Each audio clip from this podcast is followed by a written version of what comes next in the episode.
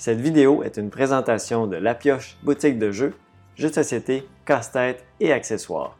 Rendez-vous sur boutiquelapioche.com. Bonjour à tous, bienvenue sur la chaîne de Board Game Québec. Vous êtes en compagnie de Jean-Philippe et aujourd'hui, c'est l'actu ludique du 8 mai 2022.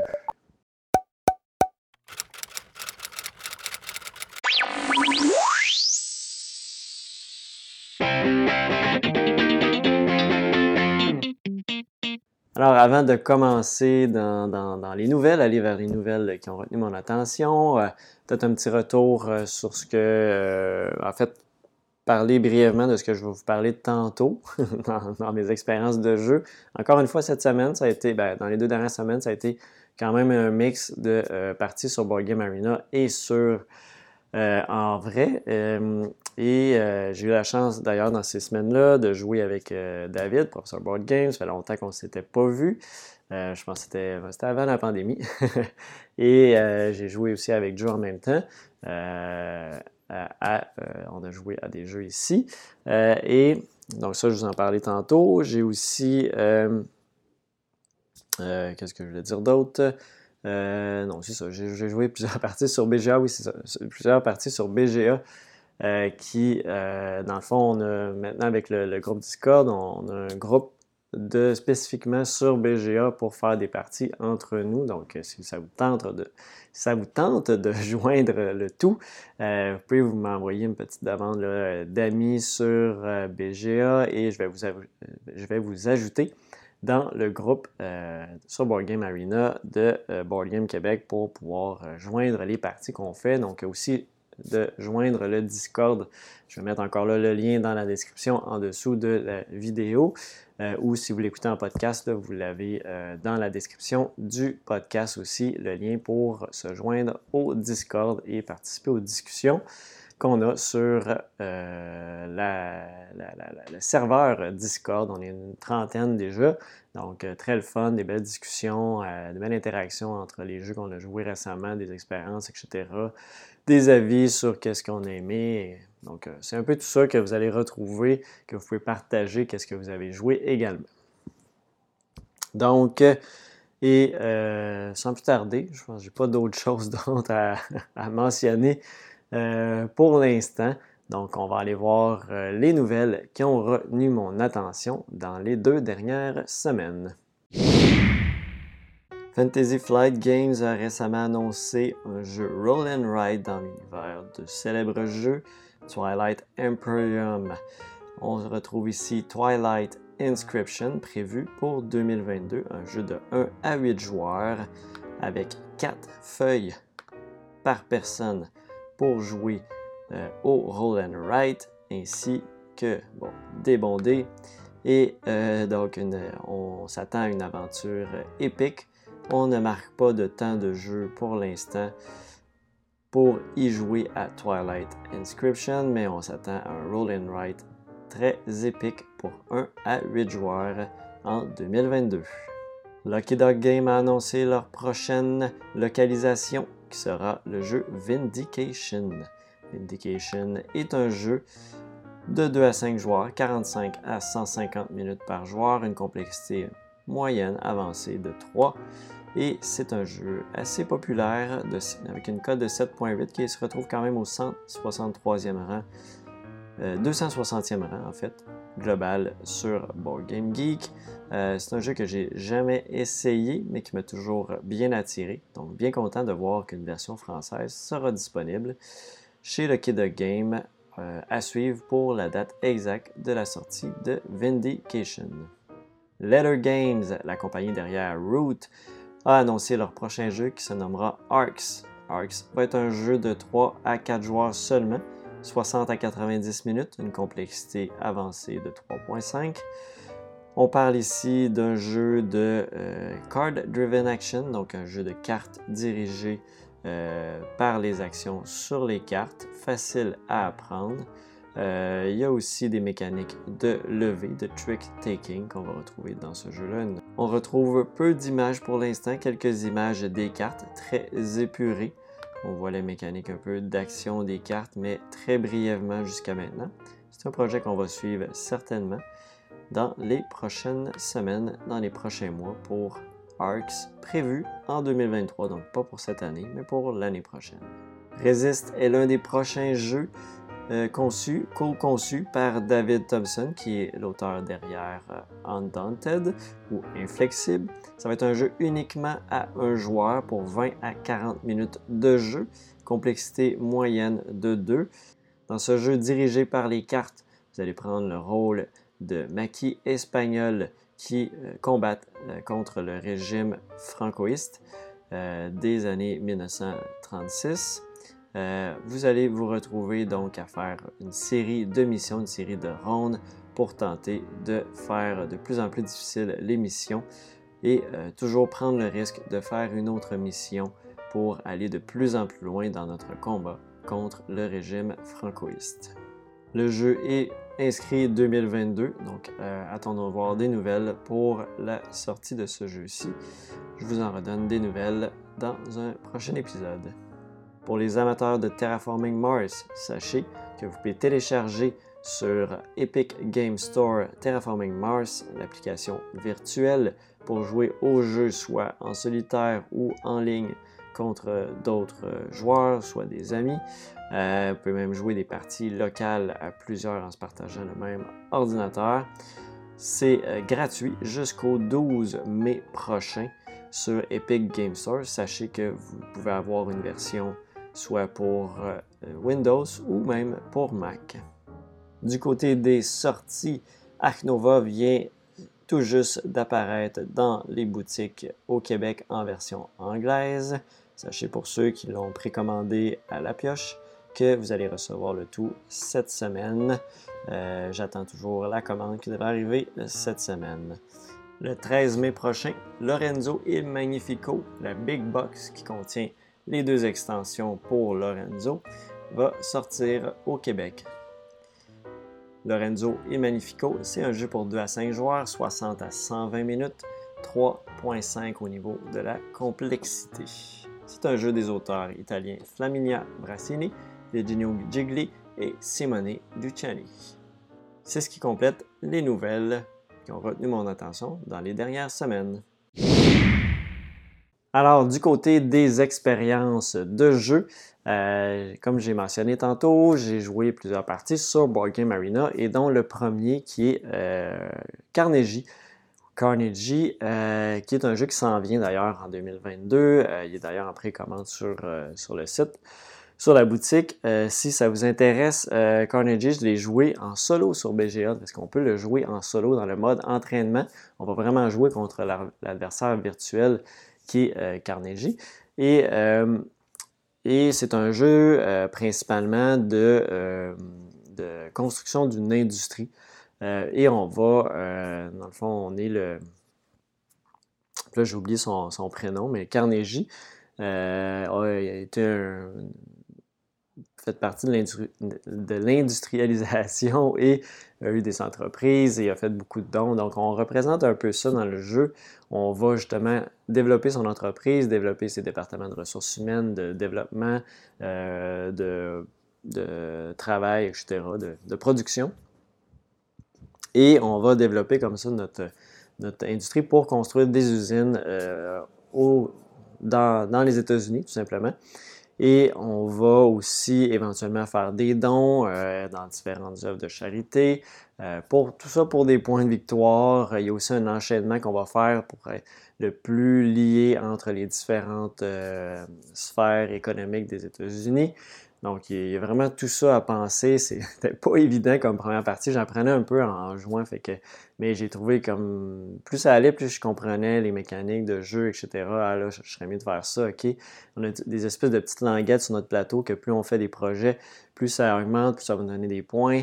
Euh, donc, il y avait beaucoup de choses à, saisir dans la première partie que j'ai fait. Euh, je me suis fait détruire par l'automa.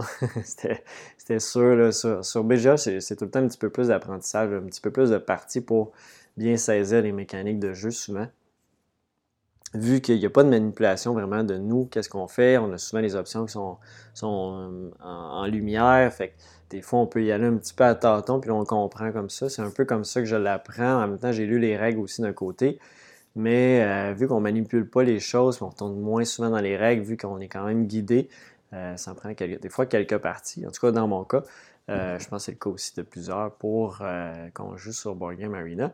Et donc, Carnegie, j'ai hâte d'y rejouer. J'ai hâte d'avoir la, version plateau aussi de ce jeu-là, qui m'intriguait quand même beaucoup. Donc, c'était ma première expérience.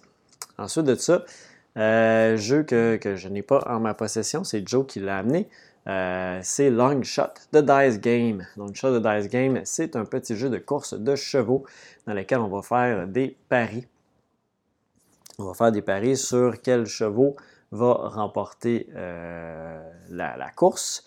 Et aussi, on va miser en fait sur plusieurs chevaux. Euh, tout au long de la partie. On va avoir aussi une espèce de petit bingo pour avoir débloquer des bonus, avoir des free bets, euh, des trucs comme ça. Et comment ça va jouer? C'est avec des dés. On lance deux dés, ça fait avancer un cheval et le cheval attire aussi d'autres euh, chevaux avec lui. Indépendant de qu'est-ce qui a été coché sur sa carte, on peut aussi acheter différents chevaux. S'il gagne, ça va être plus payant pour nous. Euh, donc, euh, il y a vraiment tout cet aspect-là. Il faut bien dépenser notre argent. Petit jeu d'enchères de, vraiment sympathique. on a aussi d'autres des, espèces de collections d'ensemble de casquettes et, gilets qui nous donnent des points aussi à la fin. Donc, il y a toutes sortes de façons de faire des points. au final dans la partie. On peut influencer aussi qu'est-ce qui va arriver dans la course parce qu'avec les bonus qu'on débloque, on peut reculer, avancer des, chevaux, etc. Donc, assez intéressant. Long shot Long Shot de Dice Game, j'ai bien aimé. Et dans cette même soirée-là, on a euh, passé par la suite à Tricarion, légende euh, d'illusion, que j'ai juste ici. On va y aller euh, avec la boîte. Donc, Tricarion, légende de l'illusion, ça fait longtemps que je voulais l'essayer. En fait, plus, récent, plus récemment que je voulais l'essayer. Quand c'était sorti, je n'avais pas vraiment eu d'intérêt plus que ça pour le jeu à cette époque-là. Euh, je pense que Anachronie est sorti pas longtemps après. Je m'étais lancé dans Anachronie, puis Mind Clash Game avait un petit peu laissé un froid. Avec Anachronie, le mode solo, mais je sais qu'ils l'ont corrigé, puis je ne l'ai pas réessayé. Là, Anachronie avec un, nouveau solo. Et là, euh, Tricarion, ben, euh, j'avais beaucoup de gens qui me disaient d'essayer ça dernièrement. Il était revenu en français. et là, je voulais l'essayer. Et euh, j'en ai, d'ailleurs fait deux parties. On a fait une, euh, j'en ai fait une avec David et euh, Joe, j'en ai fait une avec mon groupe de, joueurs habituels aussi. Donc deux parties à trois joueurs qui ont été sensiblement similaires au niveau des points, de comment on comprenait, le, comment on était bon dans le jeu. Le jeu est quand même simple au niveau des actions. On va aller au centre-ville acheter des tours de magie, acheter des, euh, recruter, ben, engager des nouveaux assistants, euh, aller chercher de l'argent. On va aller aussi, euh, ben, on va à la banque, enfin, on va aller chercher de l'argent à la banque. on va aller au, au, marché pour acheter des équipements pour faire nos tours de magie. On va aller dans l'allée sombre pour aller chercher des cartes spéciales pour notre programmation d'action. Et on va aller au théâtre pour préparer des tours de magie et faire des spectacles. Donc c'est simple. Mais c'est complexe au niveau euh, du jeu de la compréhension, pas de la compréhension, mais de bien enchaîner ces choses. Parce qu'il y a beaucoup d'options de tours de magie, on essaie, puis les, ressources qu'on va chercher, les équipements, on, ne les dépense pas lorsqu'on fait des tours de magie. Donc ça reste vraiment dans notre inventaire. Donc c'est d'aller chercher des, tours qui vont bien nécessiter le moins de ressources possible, aller se déplacer le moins possible au marché, faire le plus de spectacles possible, euh, parce que c'est là qu'on va faire des points. Il faut les préparer, ces tours de magie-là, aussi euh, sur notre plateau personnel. Euh, ensuite de ça, on va avoir aussi, principalement, ça ressemble à ça. On va, ce qui est intéressant aussi, c'est tout l'aspect de, on prépare des tours, il faut les enchaîner le mieux possible, donc avec les petits symboles. On a des restrictions pour les symboles, mais plus on est capable d'enchaîner nos tours, plus ça va être payant. Et si c'est nous qui performons ce spectacle-là, ben, mieux ça va être, mais ça va aussi donner des points aux autres joueurs, dépendant si on placé des tours sur notre spectacle euh, qu'on va produire. Euh, et donc, un petit peu de OK, ben, je vais placer des tours ici et là. Si les autres joueurs font les spectacles, ben, ça va m'aider. Mais là, j'ai compris aussi en cours de partie, à la fin, j'ai comme un peu mal joué. J'ai placé un tour sur chacune des cartes qu'il y avait, mais c'était pas intéressant. J'étais mieux de les placer toutes sur la même carte pour moi. Faire des chaînages, ben, le plus que je peux, parce qu'on ne peut pas mettre deux fois le même tour dans le même spectacle. Mais si j'ai des tours différents, ben, c'était possible. Et euh, ça aurait été beaucoup plus avantageux de faire. Puis en plus, j'étais le premier à faire le spectacle. J'aurais pu choisir la carte que je voulais. Et après ça, laisser les autres euh, qui peuvent seulement faire des spectacles sur les cartes qui ont euh, des, des, items. Et là, ça m'a fait en sorte que je n'ai pas fait un dernier spectacle. Pas le, la, stratégie la plus gagnante, mais c'est vraiment un jeu qu'on apprend en jouant, puis on fait des parties.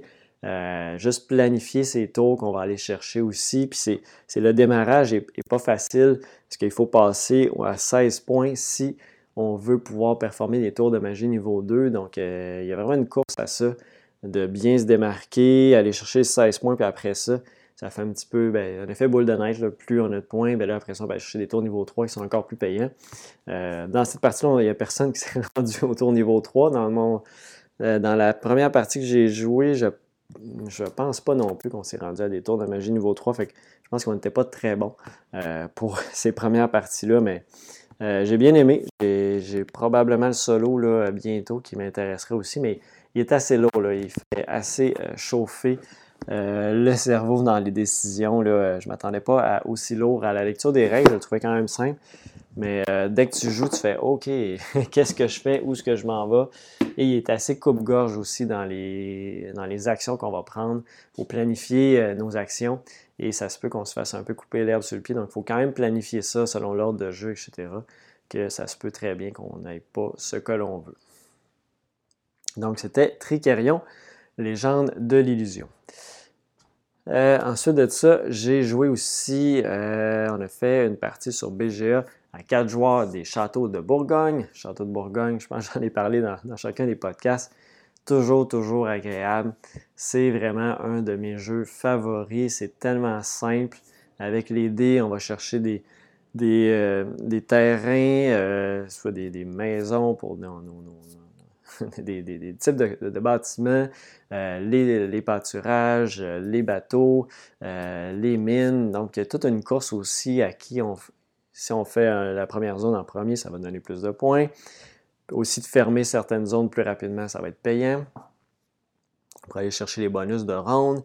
Donc, il y a toute cette, stratégie-là qui est en jeu, mélangée avec les dés, euh, qu'on peut modifier avec les plus 1, moins 1. Il y a des bâtiments qui nous en donnent beaucoup, fait que ceux-là sont intéressants mais en même temps, des fois, on peut être un petit peu chanceux avec nos dés. Fait que oui, il y a une petite part de hasard, mais elle est quand même modulable avec. On a toujours plein d'options. Fait que c'est y aller avec ce qu'on a, avec les plus 1, moins 1. Il y a des tuiles jaunes aussi bonus qui nous permettent de modifier les valeurs de dés dépendant qu'est-ce qu'on place comme tuile. Donc, il y a vraiment beaucoup de choses qu'on peut regarder euh, dans la partie. Et il reste quand même assez très stratégique malgré tout, même s'il y a les dés qui sont présents. Euh, vraiment un de mes jeux favoris, fluide, euh, euh, très très le fun, les châteaux de Bourgogne. Ensuite de ça, j'ai terminé enfin, après 25 jours, la partie de Asian Railroad, dans, le Ultimate Railroad.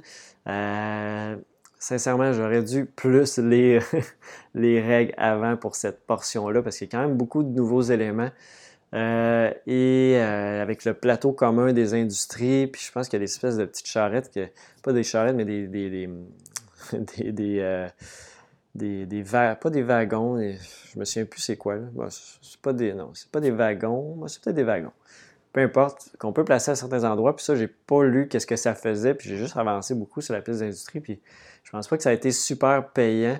Euh, et après ça, j'essaie d'avancer dans mes autres pistes, euh, les trois pistes qu'on a sur le plateau de, chemin de fer qui n'étaient pas non plus faciles de bien combiner les choses ensemble. C'était vraiment la première partie. Souvent, c'est ça dans, dans, ce jeu-là. Tu essaies des choses, tu, comprends après ça, après d'autres parties.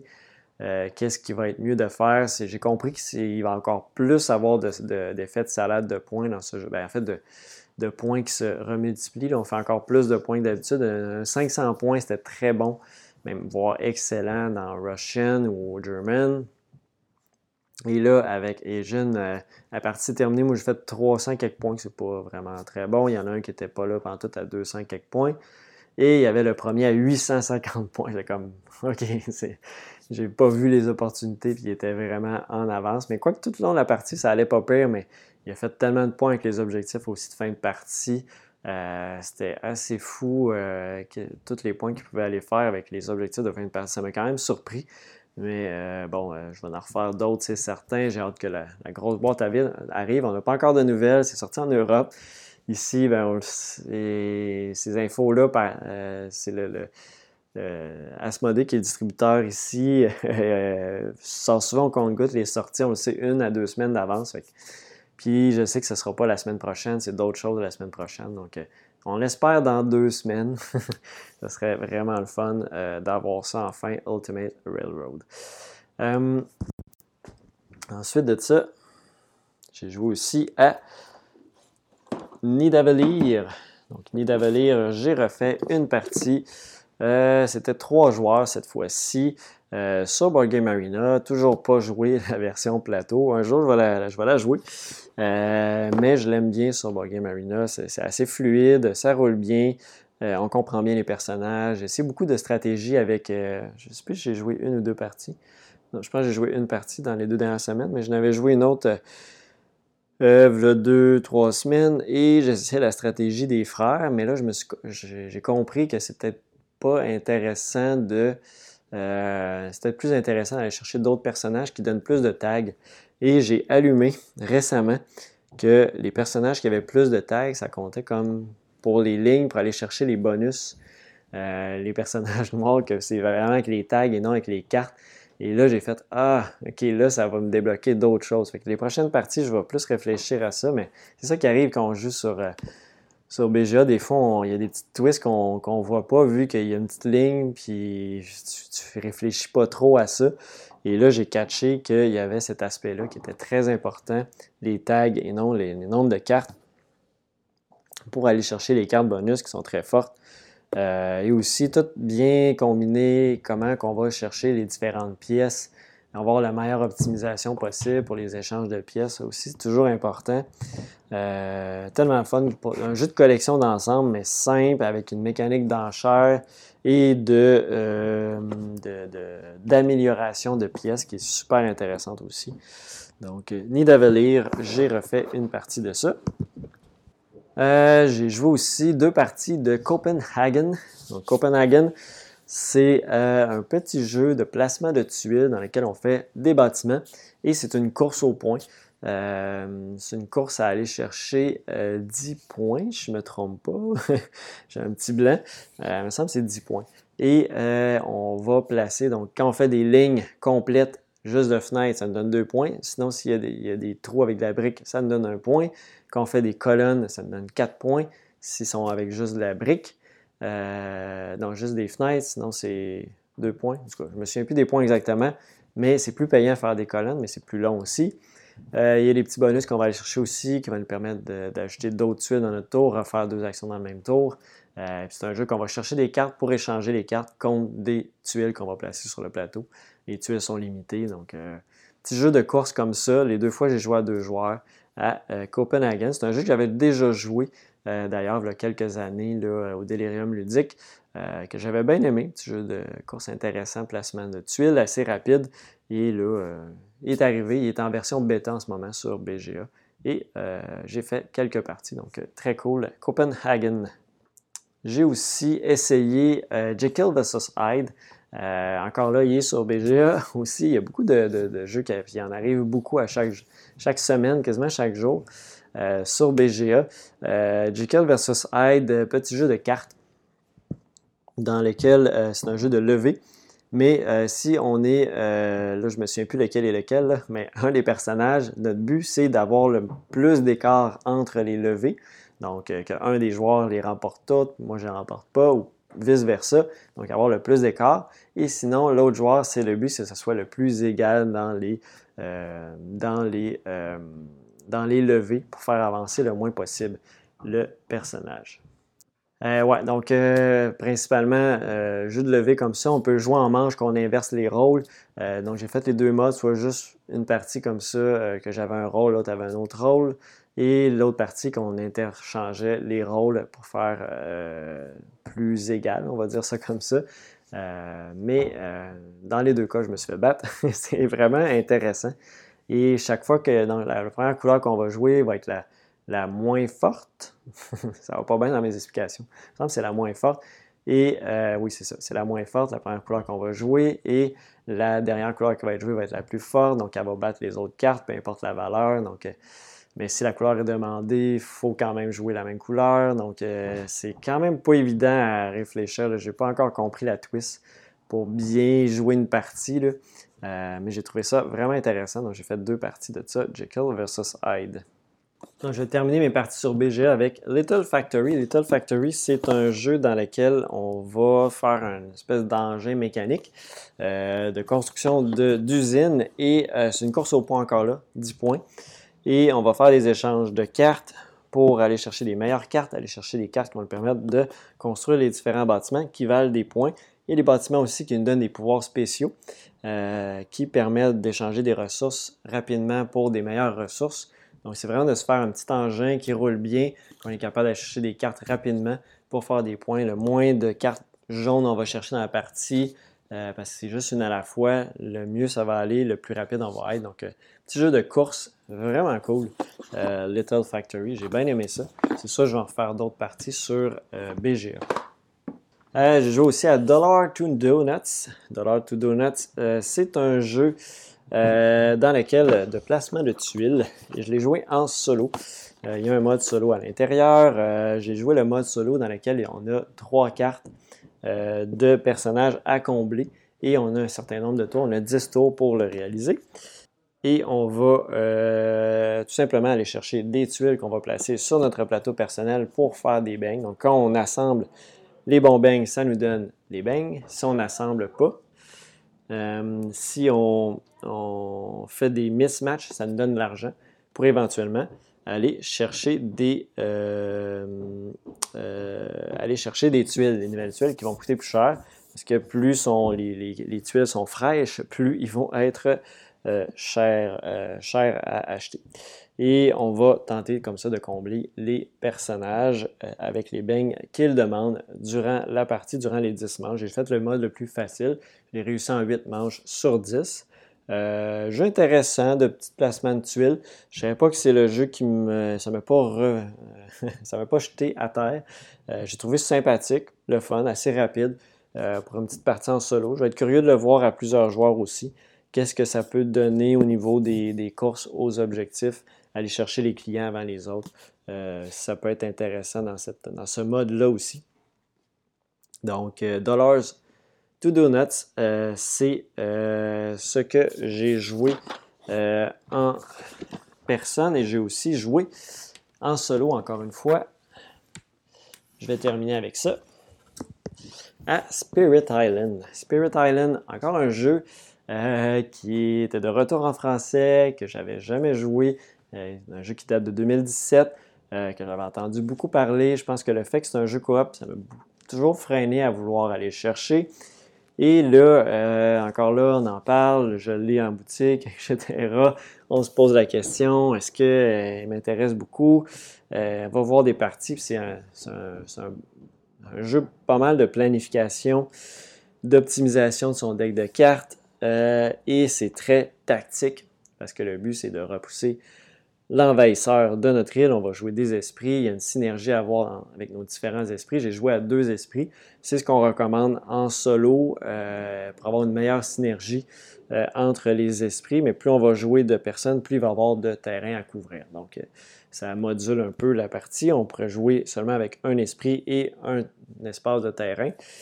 Mais ça me semblait moins intéressant. Ça me semblait intéressant d'avoir deux personnages. C'est sûr, c'est plus de gestion, c'est quand même assez lourd. Euh, juste bien optimisé, mais il y a un mode au début qu'on peut avoir des cartes préétablies de ce qu'on va aller piger au lieu d'aller piger quatre au hasard dans le paquet et de, euh, de faire un choix. Donc, euh, qui rajoute encore là de la lourdeur si on ne connaît pas bien les cartes, les synergies, etc. Donc, c'est une bonne façon, je pense, de le faire.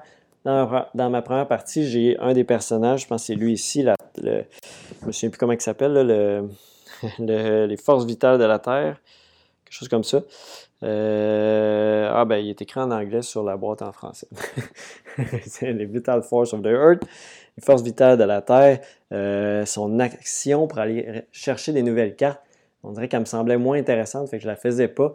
Puis là, ça m'a rattrapé dans la partie parce que j'avais quelques cartes seulement. J'avais une nouvelle carte, je pense, dans son deck seulement, fait que ça me nuit. J'avais pas assez de cartes assez fortes pour repousser l'envahisseur qui devenait de plus en plus envahissant. Euh, vu quand il arrive dans ses cartes niveau 3, il va deux terrains à la fois, puis là, ça devient très difficile à gérer. Tandis que mon autre personnage, ça allait quand même bien. Euh, il y avait. Euh, j'avais une bonne synergie dans ses cartes. Lui, il commençait à être très intéressant, mais le fait que j'en avais juste un des deux qui fonctionnait bien, ça m'a coûté la partie, mais j'ai vraiment trouvé ça super agréable, super complexe. J'ai hâte de refaire d'autres parties. Il y a tellement de choses, tellement de modules qu'on. Ben, de modules de, Ouais, on peut changer les scénarios aussi. Là, j'ai fait vraiment plein de pas de scénarios, puis euh, juste ça, c'est vraiment super intéressant. Tous les, les esprits qu'on peut aussi, euh, plus difficile, plus facile à maîtriser, etc. Donc, euh, vraiment une, un beau coup de cœur pour moi pour Spirit Highland en, dans ce mois de dans ce mois d'avril. Euh, vraiment super intéressant, Spirit Island. Euh, pour moi, ça a été une belle découverte, euh, même si ça fait un jeu. C'est un jeu qui a fait plusieurs mois, plusieurs, en fait, plusieurs années qu'il est sorti. donc, ça fait le tour pas mal des expériences de jeu que je voulais vous parler cette semaine. Et donc, sans plus tarder, on va aller voir directement qu'est-ce qu'on a reçu de nouveau à la boutique dans les deux dernières semaines. Donc, euh, les deux derniers épisodes de Du Neuf et des Retours coupés pour avoir les jeux que je trouve le plus pertinent pour ici. Et sinon, si encore là, vous voulez voir tous les segments complets, je vous invite à aller voir sur boutique, euh, la, euh, la, pioche boutique de jeux, la chaîne YouTube, et voir les segments au complet. Donc, sur ça, on s'en va voir ça dès maintenant. On a aussi euh, Buzz, mais cette fois-ci en français. Donc la semaine passée, j'avais reçu des retours de ce jeu-là en anglais. Et là, c'est la version française. Donc c'est le même concept de jeu. 45 euh, à 90 euh, minutes. Ça se peut que vous n'avez pas écouté la semaine passée. Donc je vais faire un petit rappel. Honey Buzz, c'est un jeu dans lequel on va avoir du placement de beeple, d'ouvriers, euh, dans lequel on va aller chercher des tuiles pour créer notre ruche. On va faire des alvéoles et on va euh, tenter d'aller chercher des bonus comme ça pour aller chercher des ressources. Les ressources qu'on va revendre au marché ou à des commandes. Donc, pour des points de victoire, tout simplement. Donc, relativement simple. Il y a aussi une espèce de, zone où on va aller chercher justement des petites tuiles bonus qu'on va mettre sur notre plateau pour faire de la production de ressources, justement, euh, principalement. Euh, donc, très simple, 45-90 minutes en est base. Euh, quand même de la réflexion derrière. Donc, euh, c'est la version française qu'on a maintenant. The Thing, The Board Game, donc la version française du jeu, donc la chose.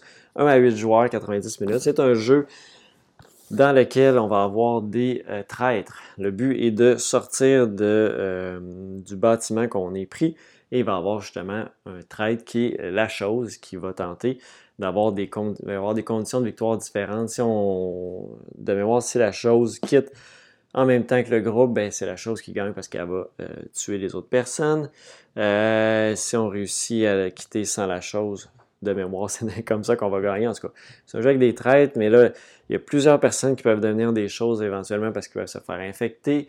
Et maintenant, si on découvre la chose, ben là, ça devient une espèce de, carnage. Et on essaie de taper les uns sur les autres pour survivre à ce, carnage-là de la chose. Donc, euh, on est vraiment dans cette thématique-là. Si vous aimez les jeux de rôle caché, euh, euh, dans ce style-là, avec plusieurs possibilités même de transformation de rôle caché. pas de rôle caché, mais de, de traite. vous allez être servi avec The Thing, The Board Game. On a aussi l'extension juste ici, à côté, qui est le, le de Norwegian Outpost. Lui, c'est 4 à 8, donc on ne peut pas jouer seul. Euh, donc, il rajoute tout simplement autre chose, euh, d'autres éléments.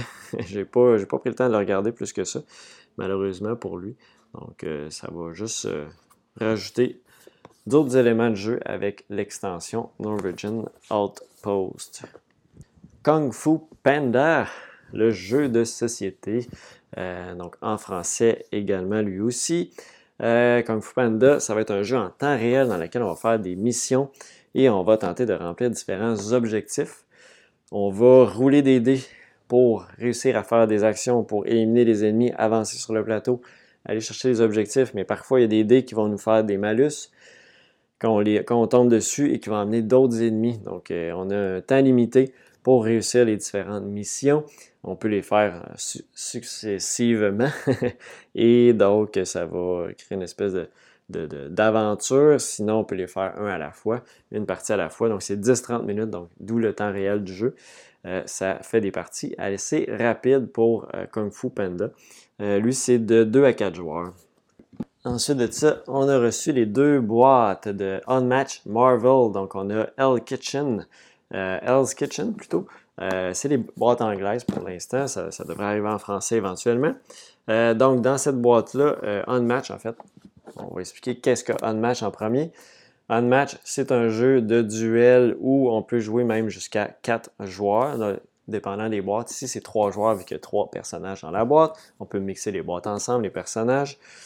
C'est un jeu, on va avoir un petit deck de cartes qui va nous permettre d'attaquer, se déplacer, se défendre, avoir des actions spéciales on va se promener sur un plateau de jeu pour justement baisser les points de vie de l'adversaire jusqu'à 0. Donc, c'est le concept du jeu. Si on joue à 3, ça va être aussi d'éliminer les deux autres joueurs. On va aussi avoir des acolytes qui vont nous permettre de faire différents éléments de jeu. Euh, sont asymétriques les personnages au niveau de leurs habilités. Les combats se résolvent assez facilement. On joue des cartes. Les plus hautes valeurs de combat remportent. Ça fait baisser les points de vie tout simplement. Donc, euh, assez simple très efficace comme jeu, des parties assez rapides, environ une vingtaine de minutes, 20 à 40 minutes. Dans la boîte Hell's Kitchen, on retrouve Daredevil, Electra et Bullseye.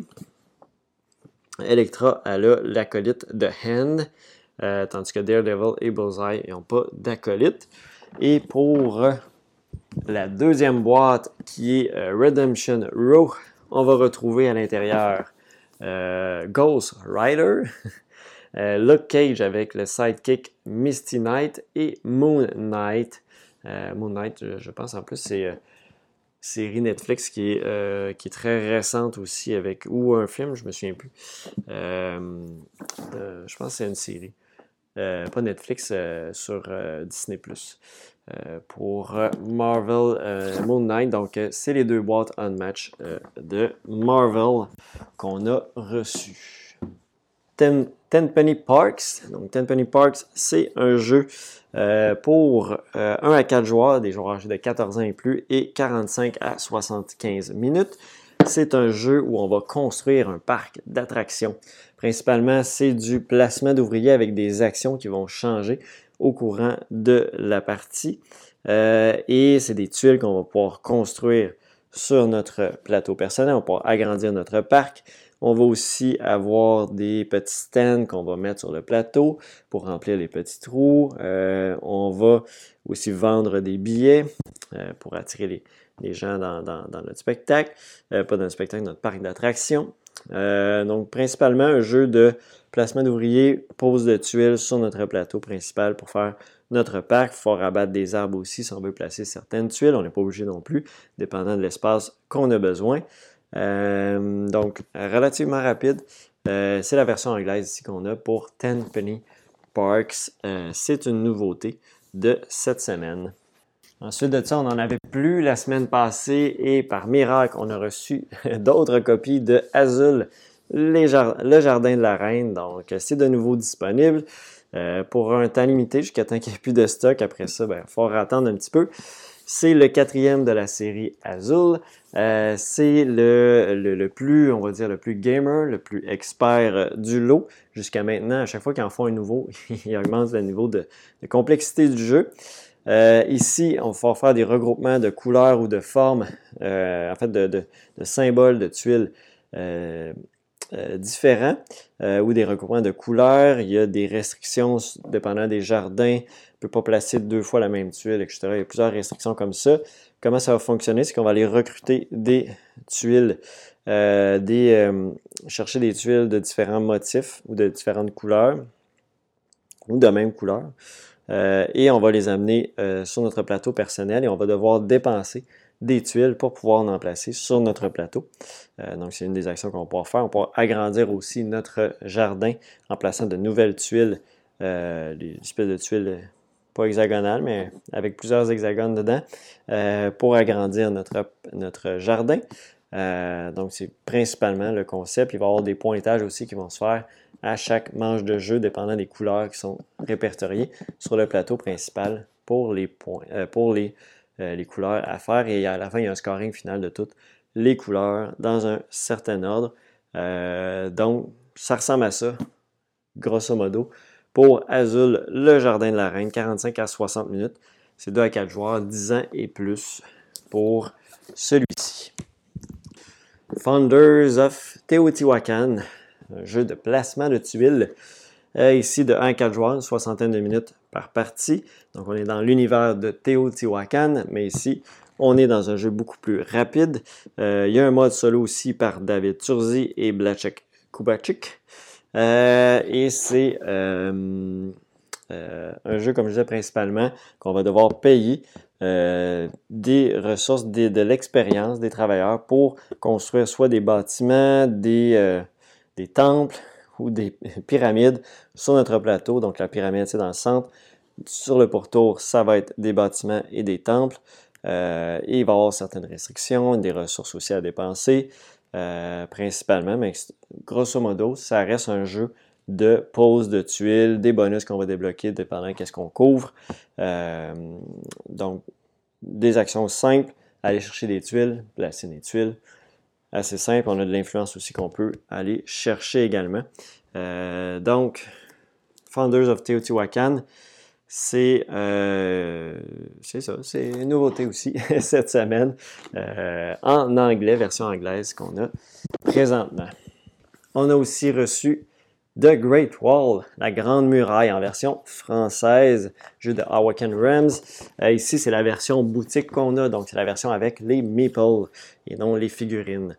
Euh, donc, meeples super détaillés par contre, qui peuvent être très bien faire l'affaire à mon avis.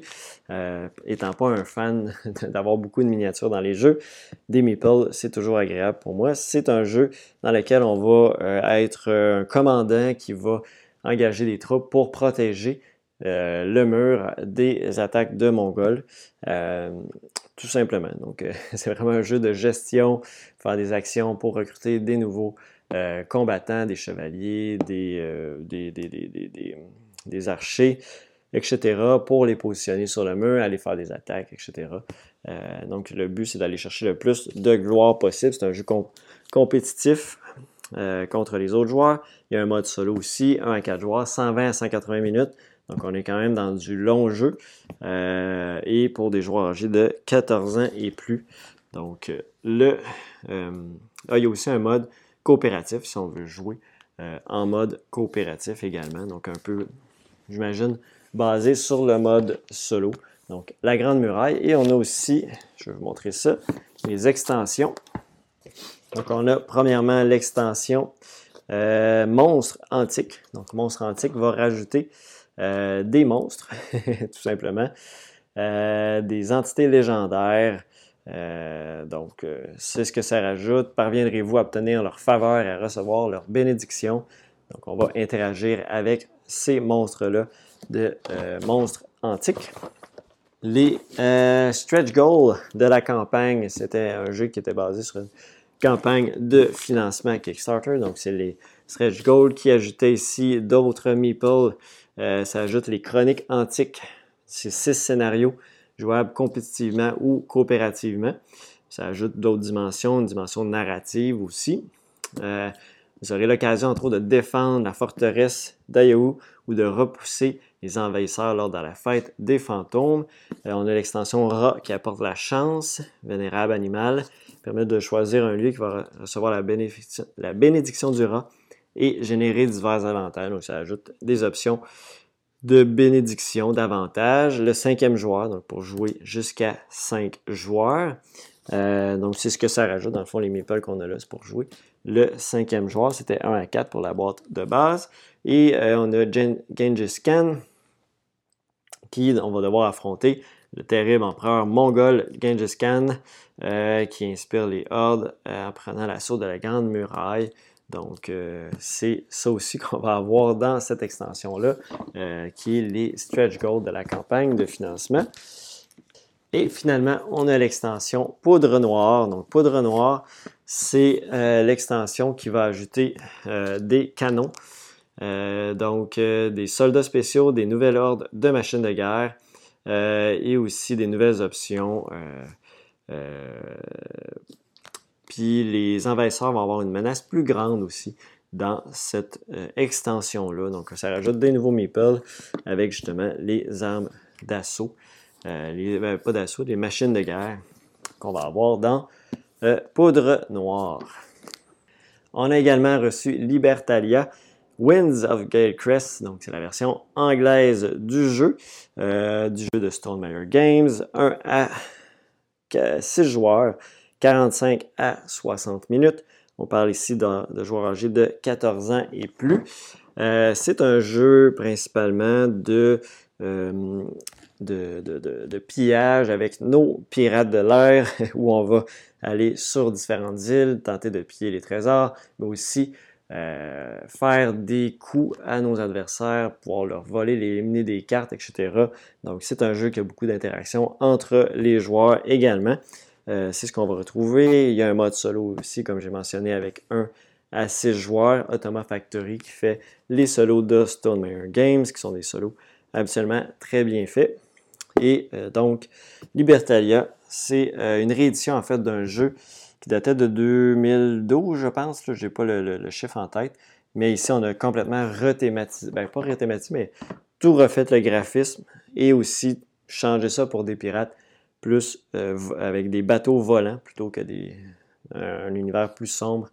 Euh, si vous allez voir l'autre boîte de jeu, c'était beaucoup plus sombre, beaucoup plus pirate. pirate. Donc là, on est vraiment dans un autre euh, univers avec Libertalia, Libertalia, Winds of Gilcrest. On a aussi reçu Pacific War, The Struggle Against Japan 1941-1945. C'est une réédition du jeu du même nom de 1985 qui est un jeu très, très euh, complexe et euh, très élaboré de guerre, de simulation de guerre euh, dans le Pacifique dans les années, dans la Deuxième Guerre mondiale. Donc, c'est une grande map avec beaucoup de jetons, d'unités, de scénarios, beaucoup de scénarios pour justement recréer les différentes batailles qui ont lieu entre 1941 et 1945. Euh, c'est un jeu qui va durer euh, énormément longtemps, de 3 à 100 heures. Donc, il peut avoir des campagnes hyper longues. Euh, toutes les hexagonales représentent bien le mouvement des bateaux. C'est une grande carte, donc ça prend une grande table. c'est vraiment pour les fans de jeux de guerre. C'est un jeu pour 1 à 2 joueurs. même si on parle de 1 à 2 joueurs, mais il n'est pas très solo. Euh, il est solo d'une certaine façon pour apprendre le jeu, à ce que j'en ai compris, parce que le solitaire suitability est à 2. Donc habituellement, c'est pas très solo, mais on marque quand même un à deux joueurs sur la boîte, parce que ce que j'ai compris, c'est qu'il y a des scénarios pour se familiariser avec le jeu, pour les jouer en solo, mais sinon ça reste un jeu à deux joueurs. Donc ici, euh, Pacific War, The Struggles Again Japan's 1941-1945. Euh, on a reçu ça également. Alors, c'est ce qui conclut euh, cet épisode de l'actu ludique du 8 mai 2022. J'espère que vous avez apprécié. Euh, encore une fois, je vous invite à vous abonner à la chaîne si ce n'est pas encore déjà fait, à partager, à commenter. si vous avez des questions ou quoi que ce soit, allez-y, commentez. Je vais répondre, je réponds à, tous les commentaires habituellement et euh, le plus rapidement que je peux. Joignez-vous aussi à notre Discord, c'est encore mieux. Je trouve qu'il y a plus d'interactions, les autres aussi peuvent répondre, donc euh, je trouve ça encore mieux que les commentaires euh, sur YouTube, que souvent c'est juste moi qui vais répondre, donc j'aime ça avoir l'aspect communauté aussi, donc n'hésitez pas non plus à aller nous rejoindre dans le Discord. Et sur ce, ben, on se revoit dans un prochain épisode, dans une prochaine vidéo. Et donc, à bientôt. Bye bye.